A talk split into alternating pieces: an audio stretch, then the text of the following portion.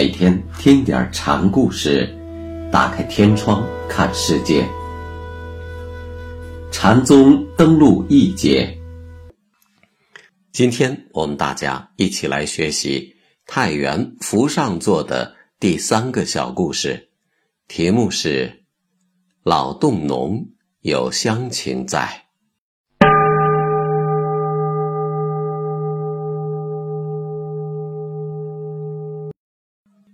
古山有一次问福：“父母未生我们时，鼻子在什么地方？”这话等于是在问本来面目是什么。福说：“请师兄先说。本来面目如同第一义，谁说谁错。所以福请古山先说。古山倒也伶俐，就说。”现在已经出生了，你说鼻孔在哪里？生了和不生一样，还是不可说。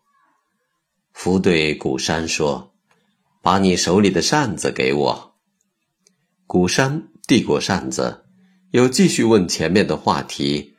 福只摇扇子，不做回答。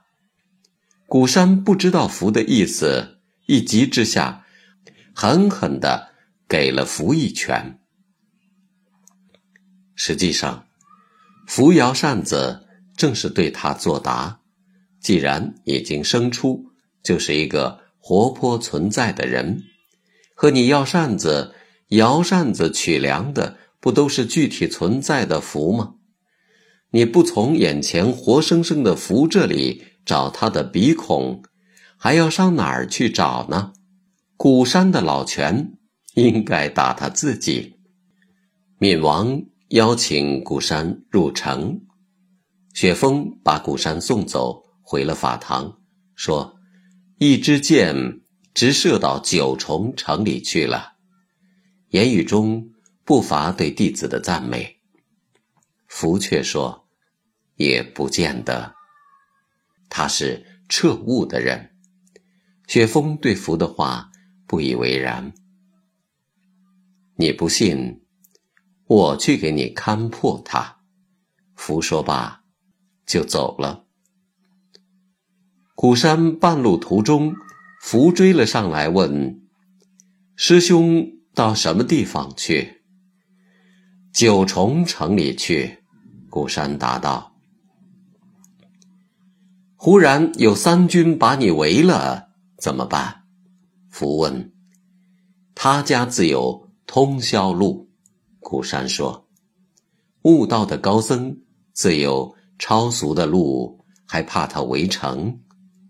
那样一来，和尚可就离城失殿了。”福说：“到哪儿不照样称尊？”古山说：“福一听，拂袖而去。回到雪峰处。”禅师问他：“看得怎么样？”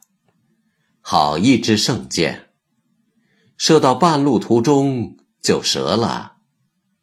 福说：“意思是，他已经被我看破了。”福又把前面的话头跟禅师说了。他的话到什么地步了呢？雪峰明知故问的说：“老洞农。”犹有乡情在。福把古山比作冻疮中的脓水。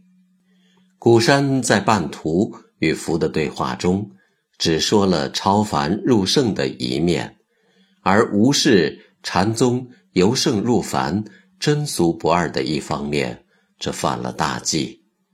禅的一切修为，不过是以一种激兴活泼的。人生态度返还到现实中，过一种生趣盎然的生活。古山不明白这个道理，总往超胜一路想，这就是佛所说的“老洞农的乡情”。